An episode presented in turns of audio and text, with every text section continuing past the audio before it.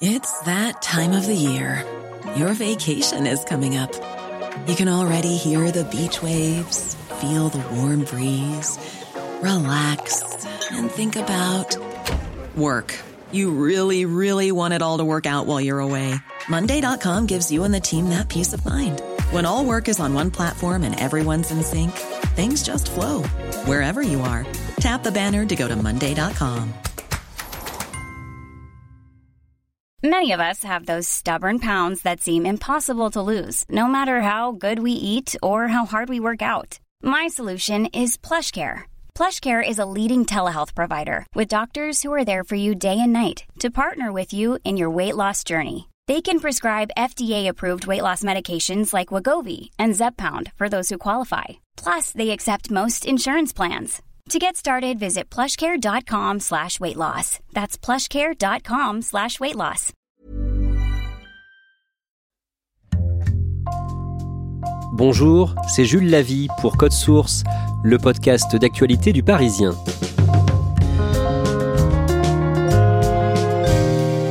Direction, démission. Après l'élimination du PSG de la Ligue des Champions par le Real, les supporters ultras du Paris Saint-Germain ont réclamé le 12 mars le départ du président Nasser El Khelaifi. Cela nous a donné envie chez Code Source de chercher à en savoir plus sur l'homme qui dirige le PSG depuis 2011. Qui est Nasser El Khelaifi? Élément de réponse aujourd'hui avec deux journalistes de la cellule PSG du Parisien, Frédéric Goyard et Laurent Perrin, chef de ce service. Le mercredi 9 mars, à Madrid, le PSG est éliminé de la Ligue des Champions par le Real malgré une victoire au match aller. Benzema! Mais c'est incroyable! Mais c'est quoi cette histoire! C'est pas possible! Le ciel est tombé sur la tête du Paris Saint-Germain! Quatre jours plus tard, le samedi 12 mars, Frédéric Goyard, dans un communiqué, les ultras du PSG réclament le départ du président du club, le Qatari Nasser El Khelaifi. Oui, c'est une nouveauté parce que jusqu'ici, depuis le rachat du club par euh, le Qatar en 2011, euh, jamais les hum, supporters du PSG les, ultras même n'avaient attaqué la personne euh, de Nasser Al-Khelaifi. Ils reprochent à Nasser Al-Khelaifi d'user de la notoriété du PSG pour servir d'autres intérêts, lesquels c'est difficile à dire, mais en tout cas, ils sont vent debout contre le président du Paris Saint-Germain. Dans les jours qui suivent, la cellule PSG du Parisien va bien sûr chercher à savoir si Nasser El Relaifi est menacé. On va en reparler à la fin de cet épisode. Mais vous allez d'abord, Frédéric Goyard, Laurent Perrin, nous raconter finalement qui est Nasser El Relaifi. Laurent, il a un péché mignon, c'est les crêpes. Il adore les crêpes, et plus particulièrement les crêpes au Nutella. Je me souviens, un an après sa nomination, je l'avais croisé du côté de Saint-Germain-des-Prés. Il y avait deux grosses limousines Mercedes qui s'étaient garées devant l'église de, Saint-Germain. Nasser en était sorti avec ses gardes du corps. Ils étaient allés vers une petite cabane où on vend des crêpes, qui est bien connue des, Parisiens. un de ses gardes du corps avait commandé des crêpes qu'il lui avait données euh, ensuite. L'autre anecdote euh, liée aux crêpes, c'est que quand Guingamp était en, en Ligue 1, euh, Nasser ne manquait jamais un déplacement puisqu'il avait repéré un petit restaurant où euh, visiblement les crêpes lui plaisaient beaucoup.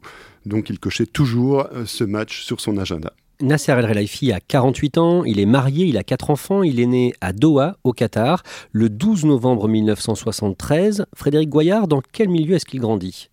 Il grandit dans un milieu euh, qu'on ne qualifiera pas de pauvre, mais c'est un milieu euh, roturier. Il est issu d'une famille de pêcheurs. Son arrière-grand-père est venu du nord du Qatar à Doha, où il était pêcheur euh, de perles. Et son père s'était reconverti plutôt dans la pêche du poisson. Leur maison était à côté du port. Donc, quand il était jeune, Nasser Al-Khelaifi voyait les bateaux de son père partir 3-4 mois en, mer pour aller euh, pêcher le, poisson. Un jour, quand il a 4 ou 5 ans, une sortie en mer tourne mal.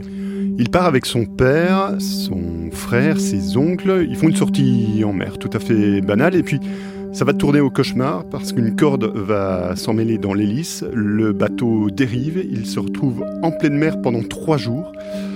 Le père dit qu'il reste assez serein. Nasser, lui, pense vraiment qu'il va mourir. Il a 4 ou 5 ans, il est tout jeune.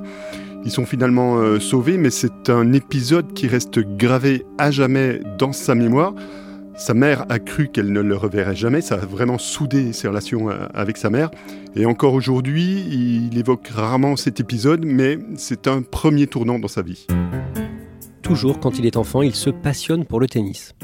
En fait, sa maison est juste en face des seuls cours de tennis qu'on trouve à Doha dans les années 70. Euh, il aime beaucoup regarder euh, les Américains qui viennent jouer au tennis sur ce cours. Et puis un jour, il y a un prof de tennis américain qui lui propose de venir euh, jouer. Il va jouer beaucoup, beaucoup s'entraîner, beaucoup travailler et devenir vraiment un des tout meilleurs joueurs du Qatar. Et grâce au tennis, il se fait un ami. Nasser a 12 ans, il rencontre un jeune garçon qui n'a que 6 ans. Ce jeune garçon, c'est le fils de l'émir, le prince héritier. Et une amitié très très solide va unir ces deux enfants parce que le prince est en admiration devant Nasser, qui est, pour son âge, un des meilleurs joueurs du Qatar. Quand il a une vingtaine d'années, Nasser El Relaifi est tennisman professionnel. Il dispute des tournois en Europe, y compris en France, mais il ne roule pas sur l'or, il dort parfois dans sa voiture. Ses résultats sont modestes. Ses gains en tout sur les 10 ans de carrière qu'il aura n'atteindront pas plus de 14 000 euros, ce qui est peu quand on sait ce que gagnent les très grands joueurs de tennis. Mais il va se faire un petit nom, puis il va surtout rencontrer euh, d'autres joueurs de tennis, et là il va euh, nouer de solides amitiés. Grâce à son amitié avec le prince du Qatar, le futur émir, Nasser El Relaifi euh, devient en 2006 directeur général de Al Jazeera Sport, qui va devenir Bein Sport. Il faut bien se souvenir que Al Jazeera, au départ, euh, Al Jazeera Sport en l'occurrence, euh, ça n'est absolument rien. Donc il va partir de rien et créer 14 chaînes à travers différents pays. Il y en aura une en, France qui s'appellera d'abord Al Jazeera Sport et qui va devenir ensuite euh. Et puis surtout, petit à petit, il va racheter des droits sportifs à droite à gauche, tennis, football et d'autres sports qui vont être diffusés sur ces chaînes euh, Al Jazeera à travers le Moyen-Orient, l'Afrique, la France, donc. Et puis il y aura aussi des consultants vedettes qui petit à petit vont venir crédibiliser cette chaîne sportive. Le Qatar rachète le Paris Saint-Germain en 2011 et Nasser El Relaifi est nommé à la tête du club, Frédéric Goyard. On découvre à ce moment-là euh, ce Qatari avec ses cheveux d'un noir de jet, son sourire euh, accroché aux lèvres. Euh, à l'époque, il y avait seulement quelques personnes qui évoluaient dans le milieu de la télévision et du sport qui le connaissaient. Il prend d'abord la tête euh, du conseil de surveillance. Euh, l'ancien président Robin Leproux reste à sa place, mais quelques semaines plus tard, c'est bien Nasser Al-Khelaifi qui va être nommé président du Paris Saint-Germain. Laurent Perrin, vous vous souvenez de l'une de vos premières interviews de Nasser Al-Khelaifi? Il est comment avec vous pendant cette première rencontre? D'abord, il est extrêmement accueillant. C'est un homme euh, svelte, souriant, poli, mais c'est un homme qui n'a pas de temps à perdre. Et je me souviens, une des premières choses euh, qu'il m'a dit, c'est Dites-moi, le Parisien, euh, vous n'êtes pas très gentil avec le PSG. Il n'était pas du tout content du traitement du Parisien depuis un an. Ça faisait un an qu'il était en, poste. Il voulait que le Parisien soit beaucoup plus supporter, entre guillemets, du PSG. Euh, on a échangé quelques phrases, après on est passé à l'interview, et dès la fin de l'interview, il repart parce que tout est minuté avec lui. À la fin de la saison 2012-2013, euh, le Paris Saint-Germain remporte son troisième titre de champion de France, le premier depuis l'arrivée du Qatar. Une grande fête est organisée le lundi 13 mai sur la place du Trocadéro à Paris. Les joueurs doivent partager leur trophée avec euh, les supporters, mais des hooligans gâchent la fête. Des barrières de sécurité sont jetées sur les CRS, échauffourées, magasins pillés. Il y aura une trentaine de blessés. Frédéric Goyard, comment réagit Nasser Al-Relaifi après ça? Il est furibard, il est tout simplement euh, très très très en colère. On est dans les salons euh, du Parc des Princes colère volcanique de Nasser Al-Khelaifi qui va dire que c'est une honte, que c'est absolument pas euh, possible d'avoir préparé cet événement de, la sorte. Il vitrifie, si je puis dire, ses, subordonnés face à un panel d'élus, de responsables politiques et de responsables du football français. On fait un saut dans le temps de trois ans. Au début de la saison 2016-2017, les supporters ultra font leur retour dans le stade du PSG, le Parc des Princes. Ils en avaient été bannis en 2010 après la mort d'un supporter, Yann Laurence, aux abords du stade. Accueillir de nouveau les ultras, c'était une volonté du président Nasser El Relaifi. Il trouvait que le, stade du Parc des Princes était une enceinte triste. Et c'est vrai qu'il n'y avait pas de chant, il y avait très peu d'ambiance au Parc des Princes, excepté parfois les, les soirs de, de Coupe d'Europe. Donc il, s'est mis en quatre, il est allé à la préfecture de Paris, il a plaidé euh, la cause des ultra-parisiens devant même le ministre de l'Intérieur et il a obtenu que 250 ultras fassent leur retour le 1er octobre 2016. C'était un test, un test réussi qui a permis le retour des ultras quelques semaines plus tard. Pendant cette saison 2016-2017, le PSG de l'attaquant Edinson Cavani subit la remontada. Attention dessus Non le 8 mars, le FC Barcelone élimine le PSG de la Ligue des Champions en s'imposant 6 à 1 après euh, la victoire du PSG 4 à 0 à l'aller. Comment Nasser El Relaifi vit cet affront? Comme tous les supporters du PSG, il est KO. Il va dire juste quelques mots avant de quitter le stade. Il dira que c'est un cauchemar, mais il va pas en dire beaucoup plus. Et le lendemain, encore, il aura beaucoup, beaucoup de mal à s'en remettre. Un mois plus tard, le 8 avril, au centre d'entraînement du PSG, le camp des loges, le joueur Atem Ben Arfa échange en présence du président Nasser El Relaifi avec l'émir du Qatar, qui est venu euh, de façon tout à fait exceptionnelle, l'ancien prince, l'ami euh, d'enfance de Nasser, qui est devenu émir en 2013. Atem Ben Arfa n'est pas content de son sort. Il ne joue pas assez. Euh, ça fait plusieurs semaines, voire plusieurs mois qu'il veut en parler à Nasser Al-Khelaifi. Il ne réussit pas à en parler à Nasser. Donc il profite de la visite de l'émir pour l'alpaguer et lui dire Je n'arrive pas à en parler à Nasser, peut-être qu'avec vous, je peux en parler. Alors l'émir lui répond euh, avec humour en disant ah bah, Moi aussi, parfois, j'ai du mal à, contacter euh, Nasser. Par contre, l'épisode ne fait pas du tout rire Nasser. Donc, résultat, Atem Ben Arfa ne rejouera plus pour le PSG. Il va être totalement mis de côté. L'épisode se terminera au prud'homme entre le club et le joueur. Cet été-là, en réaction à la remontada, Nasser El Relaifi frappe deux grands coups pendant le marché estival des transferts de joueurs avec le recrutement d'abord de Neymar. On ne s'y attendait pas du tout. Le PSG va payer la clause libératoire du prodige brésilien, 222 millions d'euros. C'est énorme, c'est du jamais vu euh, dans le marché des transferts. Et quelques semaines plus tard, il va faire signer Kylian Mbappé, qui à ce moment-là est un jeune joueur de Monaco. Et Paris va payer 180 millions d'euros pour ce futur crack. Comment il se comporte avec euh, les joueurs du PSG, Nasser El Khelaifi alors il y a eu deux phases. Euh, la première phase où il se montre très proche de ses joueurs euh, et surtout de ses stars, hein, on va dire, euh, notamment de Javier Pastore, Zlatan Ibrahimovic, Thiago Silva. Ces joueurs-là ont le numéro direct du président. Et ensuite, il s'est rendu compte que c'était peut-être pas la meilleure manière de gérer son club. Donc il a décidé de prendre un petit peu plus de distance et les joueurs ont eu moins accès à leur président. Frédéric Goyard, 2017, c'est aussi le début de l'enquête pour corruption visant Nasser El Relaifi, enquête ouverte en Suisse où siège la FIFA, la Fédération internationale de football. De quoi est soupçonné en résumé Nasser El Relaifi? C'est une affaire de justice qui n'a rien à voir avec le Paris Saint-Germain. Nasser Al-Khelaifi est soupçonné euh, de corruption active dans l'attribution des droits télévisuels euh, des Coupes du Monde 2026 et 2030. C'est-à-dire qu'il est président directeur général de Bean Group et à ce titre-là, on le soupçonne d'avoir intrigué et surtout d'avoir donné des avantages indus à Jérôme Valk qui à l'époque était numéro 2 de la FIFA. Il lui aurait prêter une maison en Sardaigne à titre gratuit, c'est-à-dire que Jérôme Valk aurait bénéficié de cette maison sans payer de loyer. Sur le plan sportif, en 2019, le 4 mars, nouvelle désillusion pour le PSG, éliminé en huitième de finale de la Ligue des Champions par Manchester United, défaite au Parc des Princes 3 à 1 au match retour après une victoire 2-0 à l'aller. Frédéric Goyard, Nasser El Relaifi euh, est parfois jugé responsable de ces éliminations à répétition en Ligue des Champions. On lui reproche notamment de ne pas être assez présent à Paris. Décrivez-nous son mode de vie. Alors, il faut savoir que Nasser Al-Khelaifi est bien sûr président du, Paris Saint-Germain, mais il a de multiples casquettes. C'est-à-dire qu'il est patron de Miramax, studio de cinéma aux États-Unis. Il est président directeur général de Bein Media Group. Il s'occupe également de la fédération euh, de tennis euh, du Qatar. Certains de ses collaborateurs disent d'ailleurs qu'il prend son jet comme euh, nous, nous prenons le taxi à Paris, par exemple. Donc voilà, toutes ces multiples casquettes font qu'il est assez souvent absent des bureaux du Paris Saint-Germain où les décisions ont du mal à se prendre sans lui parce qu'il centralise beaucoup.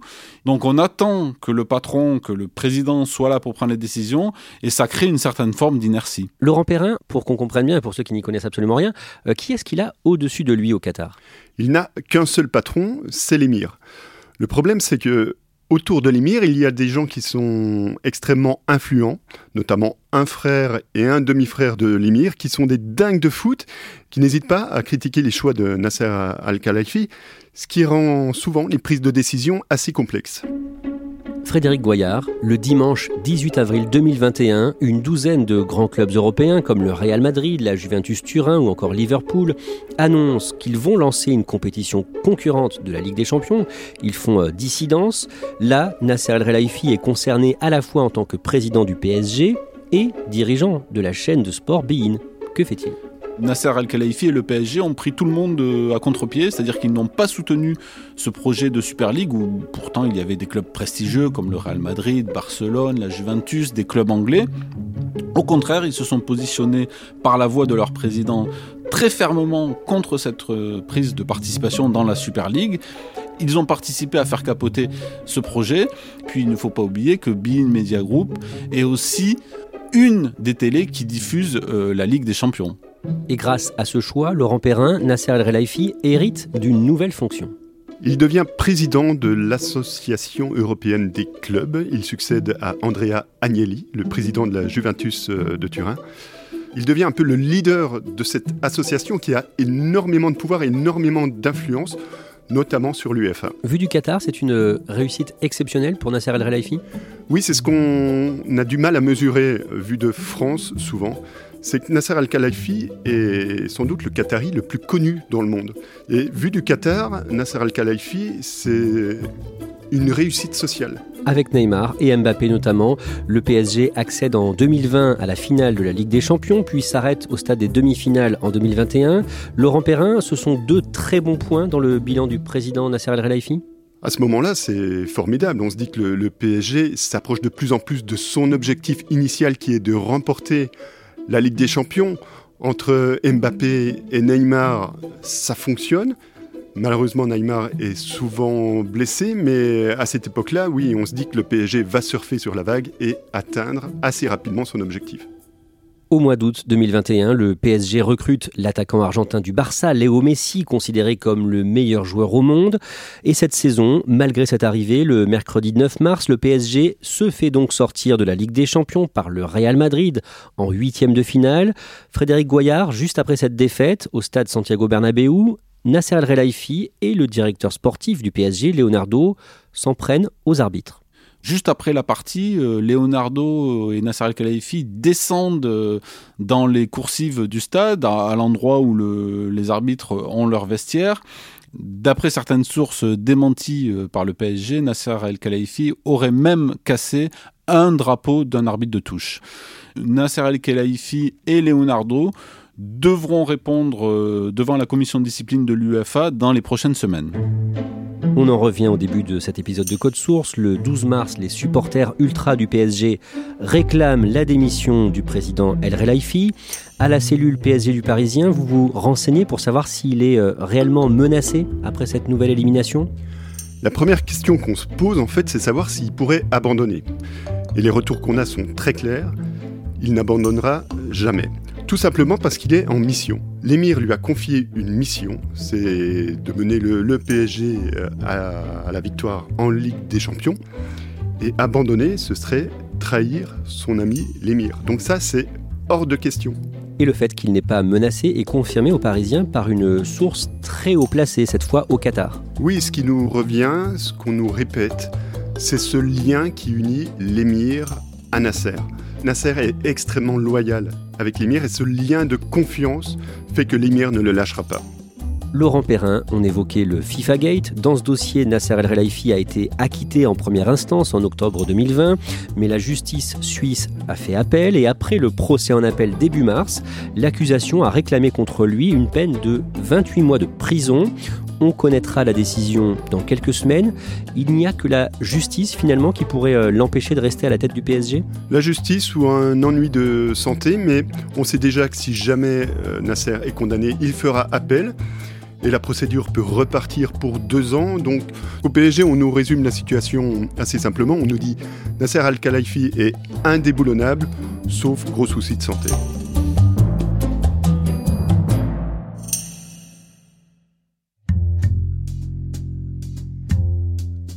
Merci à Laurent Perrin et Frédéric Goyard. Cet épisode de Code Source a été produit par Sarah Amni et Thibault Lambert. Réalisation Julien Moncouquiole.